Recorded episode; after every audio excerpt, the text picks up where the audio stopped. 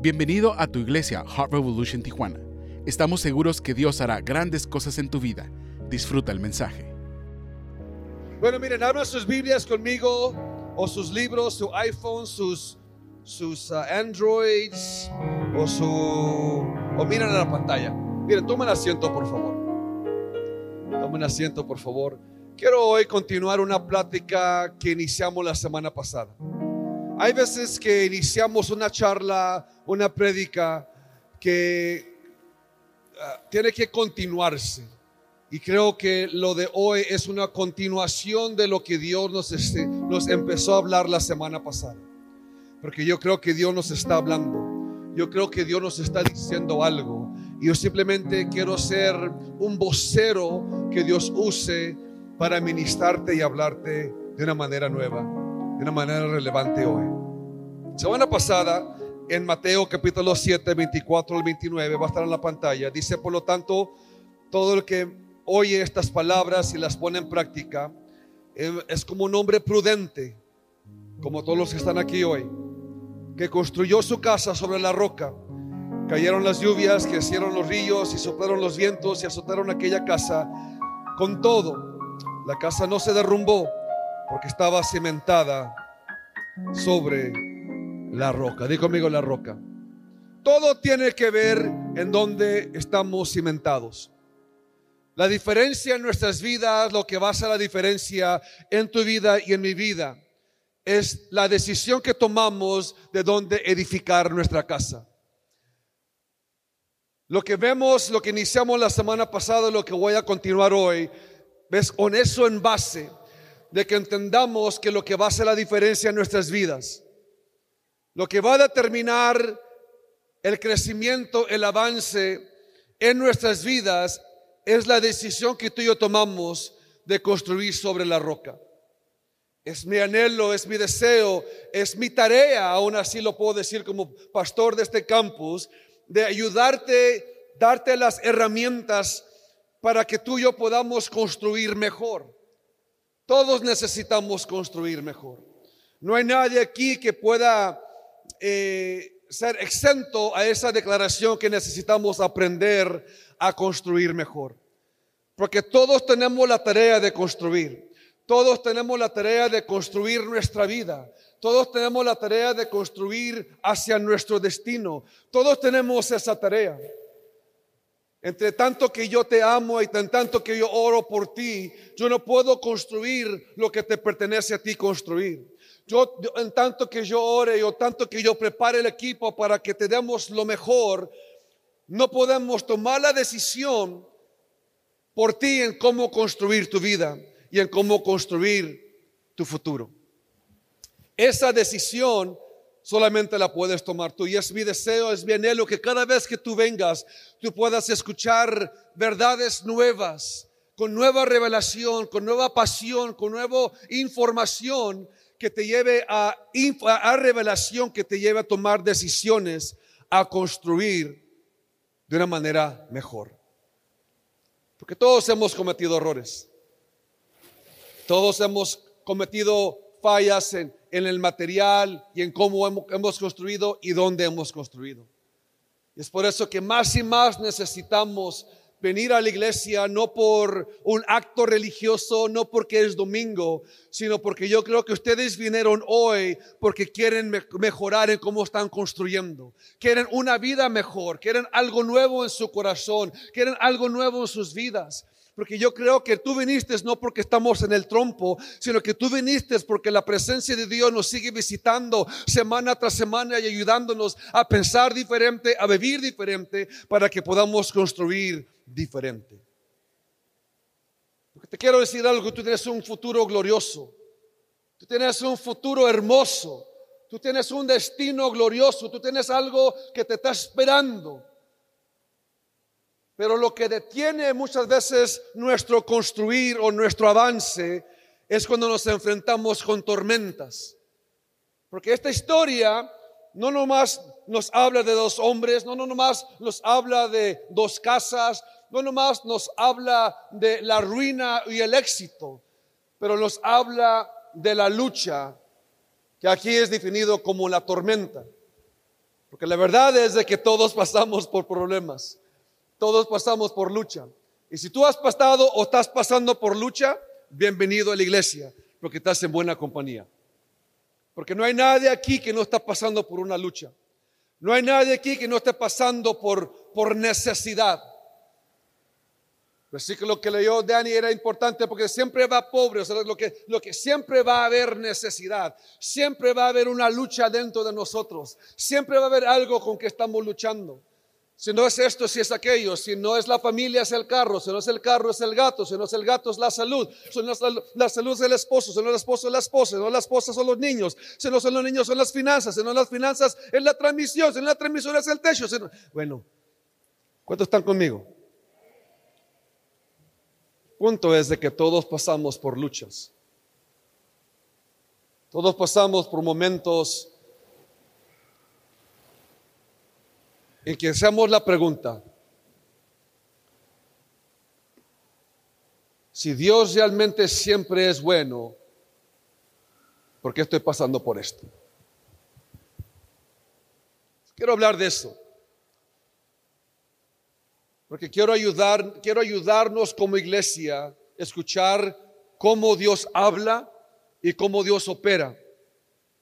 Porque la semana pasada hablamos de tres verdades inmutables de Dios, en las cuales podemos construir mejor. Número uno fuera que Dios siempre es bueno. Digo conmigo, Dios siempre es bueno. ¿Lo crees conmigo? Dilo fuerte, Dios siempre es bueno. Cuando Dios siempre es bueno en nuestras vidas, tú y yo podemos tener un filtro diferente en cómo vemos la vida. Porque la Biblia nos enseña que Dios no es bueno determinado en lo que tenemos, Dios es bueno, siempre es bueno, porque en las buenas, en las malas, en las tormentas o en la calma, en la salud o en la enfermedad, podemos saber que nos podemos encontrar con la bondad de Dios. hoy quiero hablarles de qué descubrimos en la tormenta. Porque si es, si es verdad de que pasamos por tormentas y la Biblia, que nos, la porción que les acabo de leer, es de que hay una tormenta que estos hombres se enfrentaron. El que sombró y el que edificó sobre la roca no fue exento del de la tormenta. El que, el que edificó y el que construyó sobre la arena experimentó la misma tormenta que experimentó el que sembró sobre la roca. Yo quiero que seamos una iglesia que podamos escuchar, porque yo realmente creo, escúchame, te quiero decir esto, yo realmente creo que los milagros más grandes de Dios, los moveres más grandes de Dios, los vemos en tiempos como que estamos viviendo ahorita. En los momentos de más dificultad, en los momentos de más tormenta, en los momentos de más inestabilidad, es donde Dios, como que Dios ah, demuestra sus músculos y nos demuestra qué tan grande es Lo que te quiero dar a entender es de que yo creo con todo mi corazón que Dios está posicionando la iglesia para experimentar un avivamiento, un mover nuevo que jamás se ha visto en la faz de la tierra. Y lo que Él simplemente está buscando es si puede encontrar una iglesia que desea lo nuevo, que desea ver a Dios moverse de una manera nueva. Porque lo que impresiona a Dios no es nuestro edificio. Lo que impresiona a Dios no son nuestras luces. Lo que impresiona a Dios no es esta pantalla. Lo que impresiona a Dios es nuestra fe de mantenernos esperando de que Dios haga algo nuevo en nuestras vidas. Porque Dios no hace excepción de personas, pero sí hace excepción de fe. Yo quiero saber si le estoy predicando una iglesia que dormió una hora extra que Dios le dio esta mañana, pero viene cargado de fe para ver un avivamiento, para ver un mover de Dios hoy en domingo, que no vinieron porque es domingo, sino que porque vinieron para experimentar un avivamiento de Dios nuevo en sus vidas, en su familia, en su destino. Porque son los momentos de inestabilidad, porque nuestra fe es basada en la integridad de Dios. Nuestra fe no es basada en nada más más que en la pura integridad de Dios. De que cuando todo está inestable, Él es estable. Cuando todo se está moviendo, Él es firme. Cuando todos, cuando todo está lejos, Él está cerca. Porque Él es la roca, Él no se mueve, Él es estable, que tú y yo podemos edificar nuestra fe en la integridad de quien Él es y lo que quiere hacer. Si yo vengo a, a inspirar tu fe, yo vengo a hablar a las personas que han venido esta mañana que están pasando por tormenta y están pasando por problemas, pero están aquí porque se levantaron, porque tienen fe, creerle a Dios, aunque tengas un porcentaje de fe o mucha fe, pero tienes fe de que Dios está contigo y fe de que Dios siempre es bueno. ¿Dónde está esa iglesia de fe? ¿Dónde está esa iglesia radical? ¿Dónde está esa iglesia que va, me va a ayudar a predicar esta mañana que le está creyendo a Dios por lo nuevo? Yo no quiero hablar a esa iglesia. Yo no quiero hablar a esos hombres. Yo no quiero hablar a esas mujeres, a esos jóvenes. Nos estamos dando cuenta que lo que va a hacer la diferencia es donde estamos construyendo nuestra fe. Y que depositamos nuestra fe en la verdad inmutable de que Dios siempre es bueno. Yo te vengo a decir que aún en la bondad de Dios nos encontramos con tormentas. Aún en la, en la inmutable verdad de que el amor de Dios siempre es incondicional.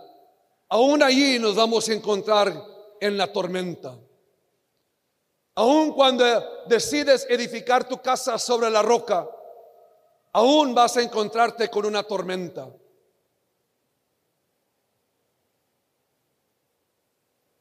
Quisiera poder decirte que porque si crees en Dios todo va a salir bien.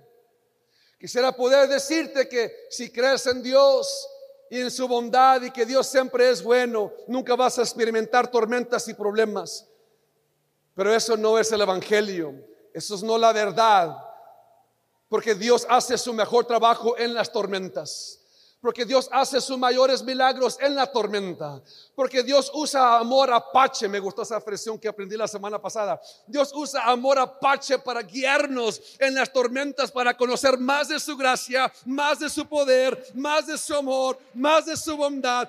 Usa ese amor apache para madurarnos, para que experimentemos una nueva dimensión de su gloria. No te engañen mis pantalones rompidos, ¿ok? Yo estoy listo para darte lo que Dios tiene para ti.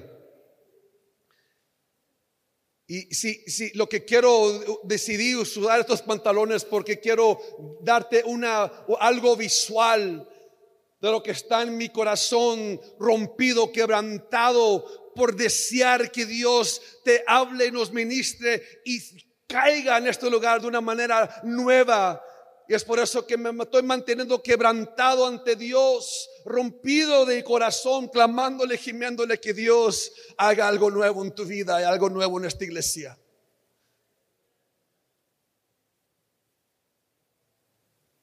Pero quiero hablarte del Dios de la tormenta. Quiero hablarte de tres cosas que descubres en la lucha. Creo muchas veces cometemos error como pastores, que a veces como las, iglesias no ayudamos bien la gente. No le ayudamos a entender y conocer el, el mover de Dios, el plan de Dios, cómo Dios opera y cómo Dios obra.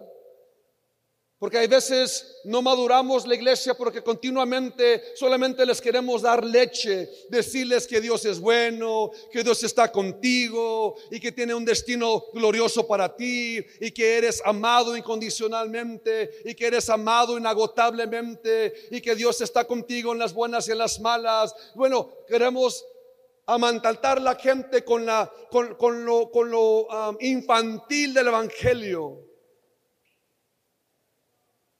y no les ayudamos a entender que para llegar a nuestro destino tenemos que estar suficientemente fuertes para traspasar tormentas y luchas.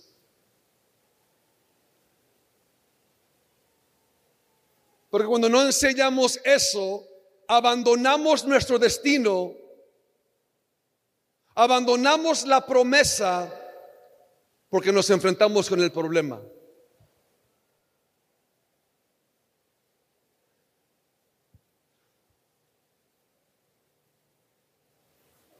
Bíblicamente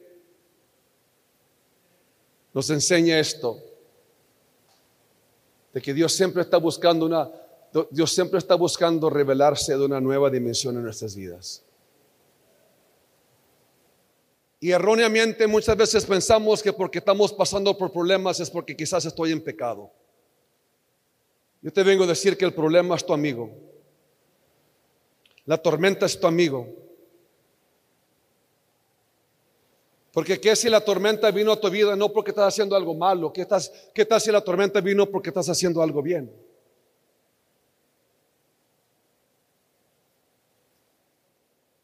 ¿Qué si la tormenta vino no porque estás en pecado, sino porque estás en la voluntad de Dios? ¿Qué si la tormenta vino no porque el enemigo está destruyéndote, sino porque Dios te está madurando?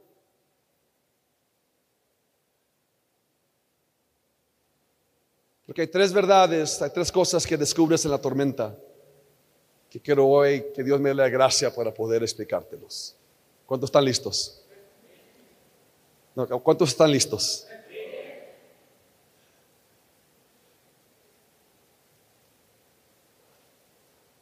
Número uno. Apúntalo, por favor. La primera cosa que descubres en la lucha es de que descubres la fidelidad de Dios. ¿Qué descubres? ¿Qué descubres? Una vez más, iglesia. ¿Qué descubrimos? Descubrimos la fidelidad de Dios. Segunda de Timoteo 2.13 dice de esta manera. Si somos infieles, Él sigue siendo fiel. Si somos infieles, Él sigue siendo fiel ya que no puede negarse a sí mismo. Te, puedo hablar desde mi corazón. ¿Me das permiso hablarte como si estuviéramos sentados allí en mi casa, tomándonos un cafecito, comiéndonos unas conchitas, un, cochinito? ¿Me, ¿Me das permiso hablarte de esa manera? Un capuchino como te guste, unas enchiladas, un sopes, unas, un, pozole, quizás algunos de los dos pozole, menudo, enchiladas. Bueno, quiero, quiero, quiero, quiero, quiero, quiero, quiero, quiero simplemente hablarte de mi corazón. Quiero hablarte porque quiero que entendamos que la fidelidad de Dios es interesante porque muchos pensamos que la fidelidad de Dios se muestra antes de que entremos el problema. Equivocadamente pensamos que si Dios es bueno y la fidelidad de Dios se presenta porque nos libró del problema, nos libró de la tormenta. Y es ahí cuando les menciono que cuando, cuando eso no sucede, dudamos de la bondad de Dios, dudamos de la fidelidad de Dios, pero te vengo a recordar que lo que descubres en la tormenta es la fidelidad de Dios. Dios dice que Él es fiel aun cuando nosotros somos infieles. Lo que me estaba yo, estaba yo meditando y pensando en ese versículo durante la semana, porque muchos pensamos, ¿no? Dios dice, yo me quiero demostrar, te quiero demostrar una nueva dimensión de mi fidelidad. Pero cuando tú no eres fiel más allá de tu problema, no puedo yo demostrarte a ti una nueva dimensión de mi fidelidad porque te encuentras con tu problema, te encuentras con tu tormenta y te detienes allí porque dudas de mi presencia, dudas que yo estoy envuelto en eso. Dios está diciendo, aún en la tormenta, aún cuando estás pasando la tormenta, es ahí cuando yo estoy más cerca de ti, es ahí cuando yo estoy más presto a ayudarte. Pero si tú sigues siendo fiel, más allá de tu tormenta, más allá de tu problema, es ahí donde yo quiero revelarte una nueva dimensión de mi fidelidad a ti. Mi fidelidad no es cuidarte del problema. Mi fidelidad no es librarte de la tormenta. Mi fidelidad no es guardar y, decirle a la tormenta paz, calma. No, mi fidelidad cuando los, cuando los discípulos, recuerden, cuando los discípulos estaban en la tormenta y estaban aterrorizados, Jesús les dijo, hombres de poca iglesia.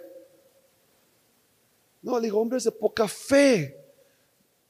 Yo estoy diciendo, las tormentas, me encanta, segunda de Crónicas, dice que nada va a permitir Dios que venga en nuestras vidas que no podamos soportar. Porque junto con la tormenta, Él nos manda la puerta, la salida, para que podamos salir victoriosos. Es porque Dios dice, es en la tormenta donde yo quiero demostrarte mi fidelidad.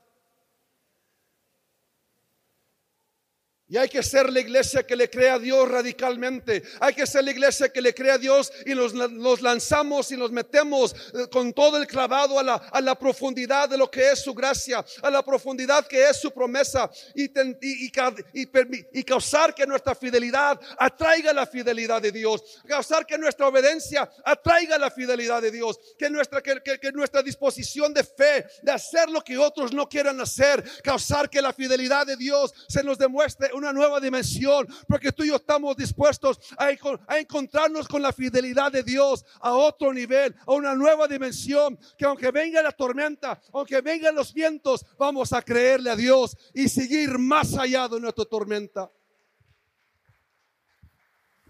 Yo realmente creo que Dios está buscando la iglesia.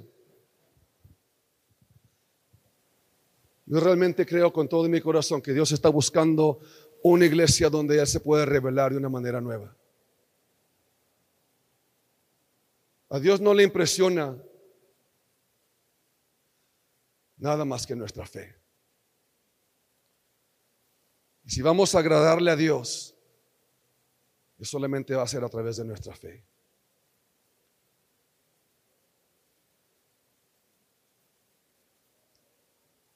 ¿Qué es lo que Dios nos está diciendo?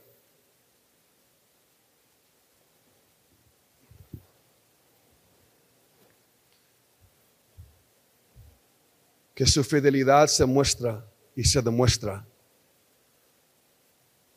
No antes, sino en la tormenta. ¿Qué tormenta tú estás pasando?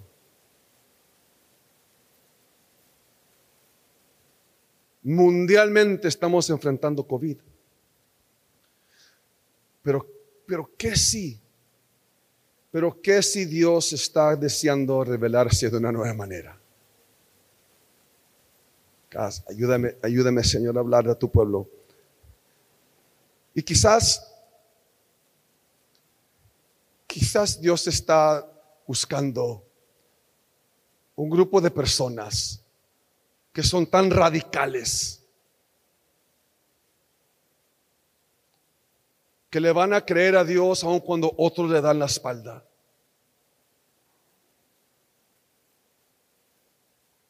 Y que no, y que no se van a rendir. Tengo que entrar a, la historia de Sadrach, Mesach y Abednego. No te voy a leer toda la historia. Pero Sadrach, Mesach y Abednego son tres jóvenes hebreos que se encontraron, que estaban siendo aterrorizados, amenazados con muerte de entrar y ser lanzados en el horno de fuego si no se humillaban ante la estatua y adoraran los dioses del rey Nabucodonosor. Es interesante que cómo es que estos jóvenes que amaban a Dios se encontraron en una tormenta.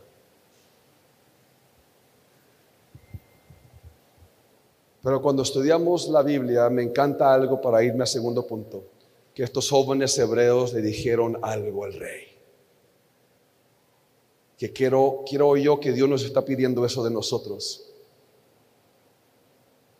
Que estos jóvenes miraron al rey, rey, al Dios que servimos, nos puede liberar de esto.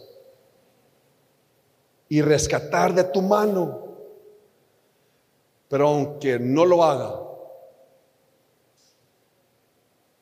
sé esto, Rey, que nunca nos vamos a detener y adorar tus dioses. Yo creo que la fidelidad de estos muchachos atrajo la fidelidad de Dios. Quiero hablarte de la segunda parte, la segunda cosa que vas a descubrir en la tormenta. No, solo vas a, no solamente, ayúdame por favor, no solamente vas a descubrir la fidelidad, sino también vas a descubrir la gracia para caminar en libertad en el fuego. Descubrir su gracia para caminar en libertad. Isaías 43, 1 dice, pero ahora, oh Jacob, escucha al Señor, quien te creó. Oh Israel, el que te formó, dice, no tengas miedo, porque he pagado tu rescate. Te he llamado por tu nombre, eres mío. Escucha tu Dios, dice, no tengas miedo, porque he pagado tu rescate. Cuando estamos dispuestos a ir más allá de nuestra tormenta, descubrimos la gracia de Dios. Para, ayudarte a explicar este punto, te lo digo de esta manera. Es en la tormenta donde muchos queremos, muchos queremos que la tormenta termine rápido, porque no nos gusta la tormenta, no nos gustan los problemas. Y queremos, Señor, que ya se acabe esto, queremos algo rápido.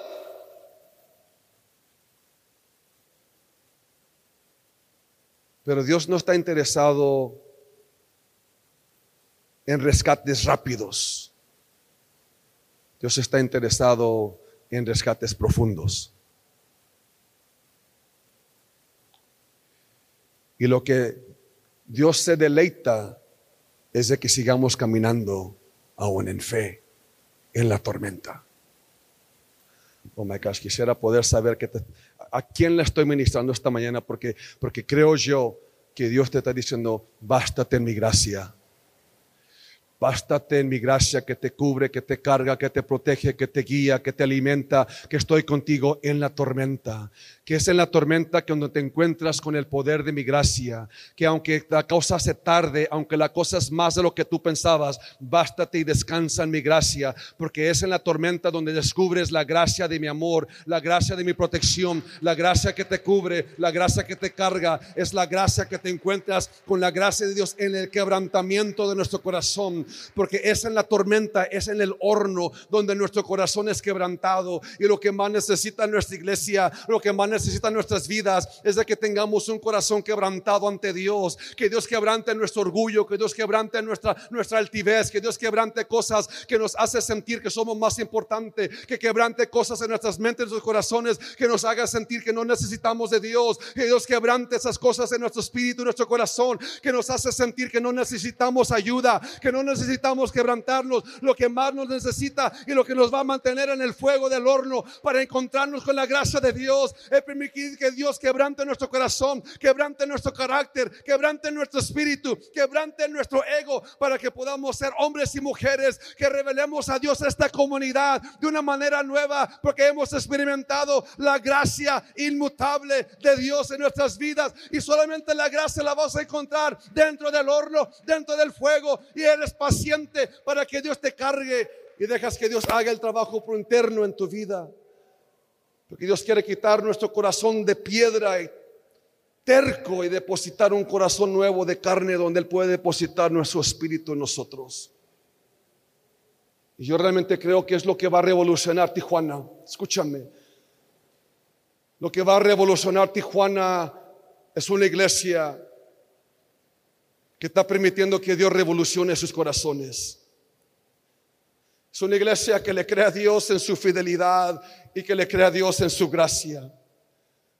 Que pongamos nuestra fe en la fidelidad y en la gracia de Dios no la fe en las cosas humanas y leyes humanos o leyes de hombres que nos dicen no puedes, no puedes, no puedes. En tiempos donde estamos en que no puedes, no puedes, Dios dice sí puedes, sí puedes, sí puedes, sí puedes, sí puedes, sí puedes. El hombre te dice no puedes, Dios te dice sí puedes. El médico te dice no puedes, Dios te dice sí puedes. El abogado te dice no puedes, Dios te dice sí puedes. Bástate en mi gracia y encontrarás mi habilidad en otra dimensión de mi gloria. Pero eso no encuentras cuando confías en mi proceso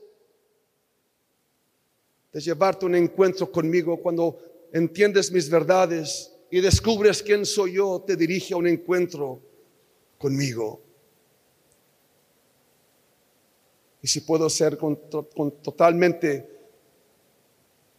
abierto contigo, iglesia, es lo que Dios nos está diciendo.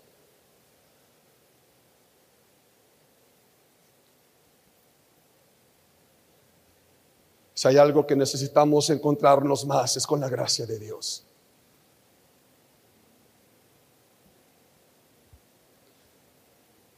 Cuando vivimos nuestras vidas creyéndole a Dios de esa manera, es donde encontramos una nueva dimensión de quién es Dios para nosotros. Porque antes de irme al tercer punto, quiero decirte esto.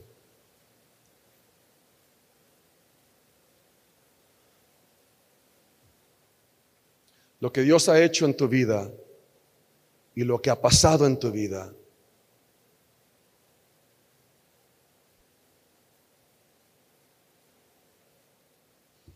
lo que ha sucedido en tu vida, lo que ha pasado en tu vida en el pasado, ha sido simplemente Dios preparándote para algo nuevo.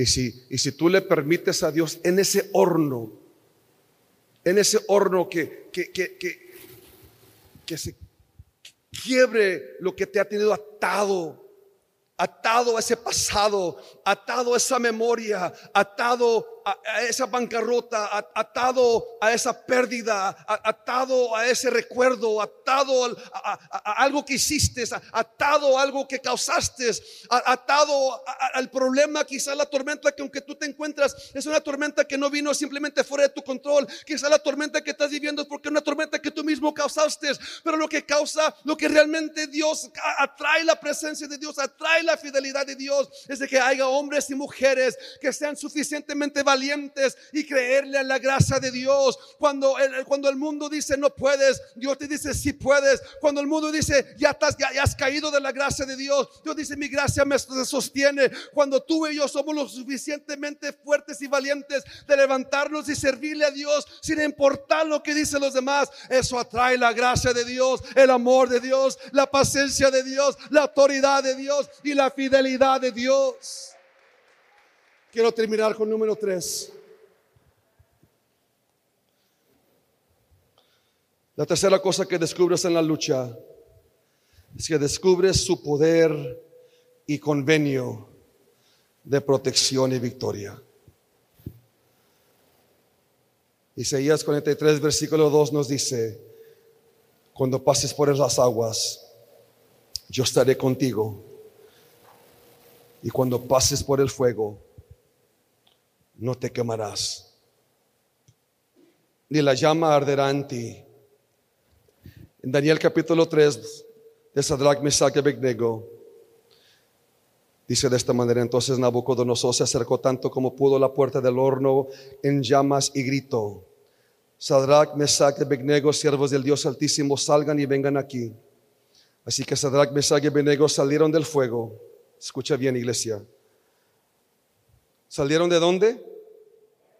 ¿Salieron de dónde? Una vez más, ¿de dónde salieron?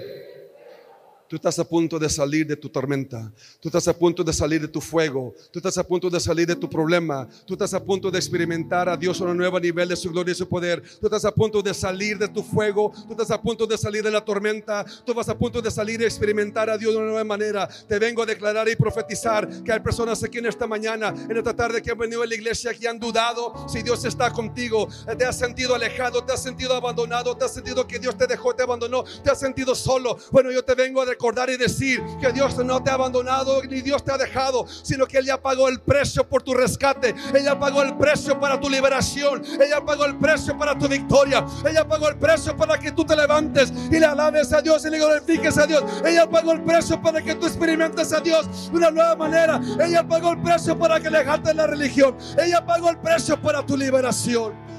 Para que tú salgas del fuego, pero salgas de esta manera.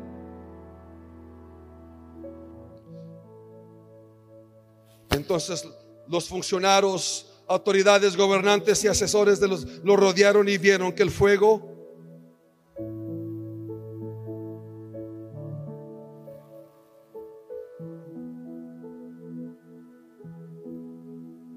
que vieron que el fuego no los había tocado.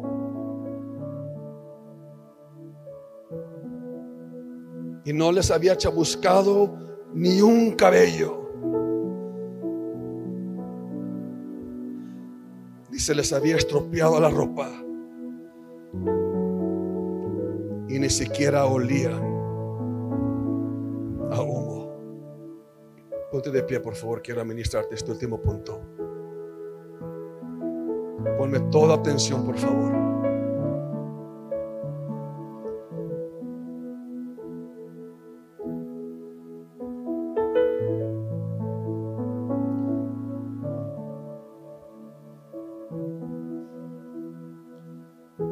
No solo está interesado sacarte del fuego. Dios está interesado en demostrarte una nueva dimensión de su poder y su convenio de protección y de victoria. Muchos hemos experimentado tanto dolor y fracaso que no sabemos lo que es saborear victoria. Hemos experimentado pérdida, dolor, angustia, rechazo, abandono. Que no sabemos lo que es sentir victoriosos.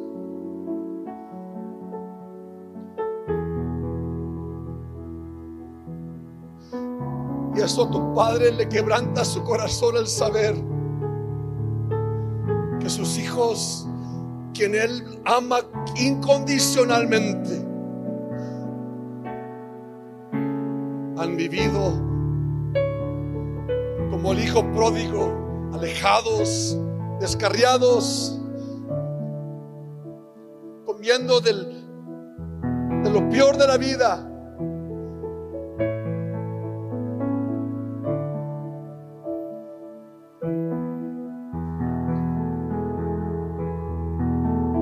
Hemos saboreado divorcio, hemos experimentado bancarrota, hemos experimentado enfermedades, hemos pasado por muertes.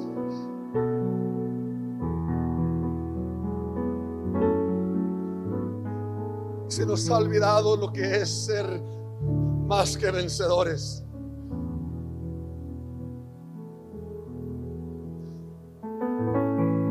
Y porque salimos de esta y entramos en aquella.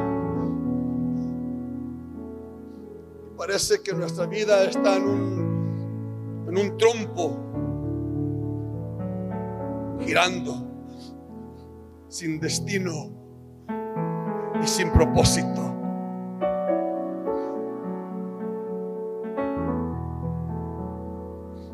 Pero lo que descubres en la tormenta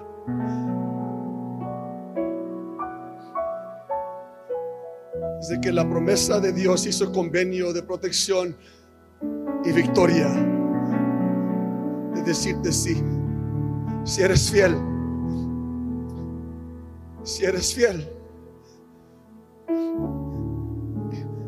Y si construyes tu fe sobre mi integridad, si construyes tu vida sobre la roca, aún en tu tormenta, saldrás sin que ningún pelo sea dañado. Y que tu ropa no saldrá chamuscada. Y que ni el olor del fuego estará en ti. ¿Qué significa eso? ¿Qué estás diciendo, Señor? ¿Qué estás diciendo, Padre? ¿Qué nos estás diciendo?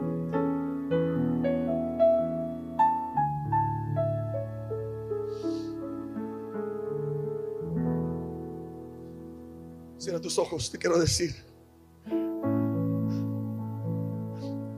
que Dios te dice que aunque pasaste por el divorcio, no vas a oler como un hombre divorciado. Que aunque pasaste por bancarrota, no vas a oler como un hombre en bancarrota.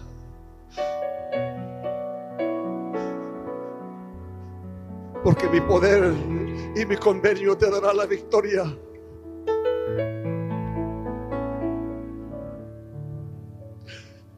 Que estoy tan comprometido tu carácter, tu corazón, tu espíritu y tu caminar, que no voy a permitir que esté amargura en ti y que tu carácter esté basado no en lo que perdiste, no en tu tormenta, sino en mi poder que es absoluta en tu vida.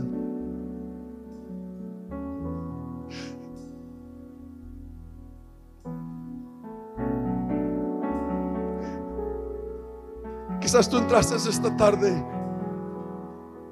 y sé que te estoy hablando directamente a ti. Con tu mano derecha sobre tu corazón, quiero orar por ti.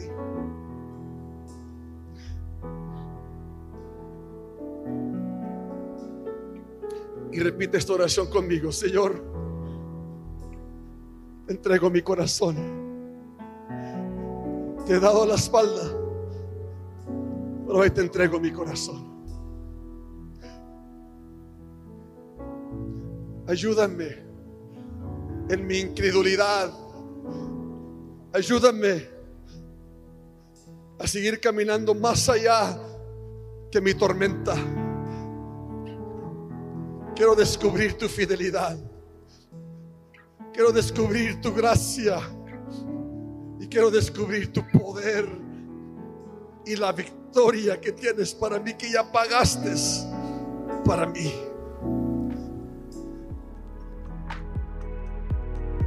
Gracias por acompañarnos en el podcast de Heart Revolution Tijuana. Esperamos que esta palabra te haya sido de inspiración y ánimo. Considera compartir este mensaje con tus amigos y familiares y si gustas sembrar en el ministerio, lo puedes hacer yendo a heartrevchurch.com. Que tengas una excelente semana y que Dios te bendiga.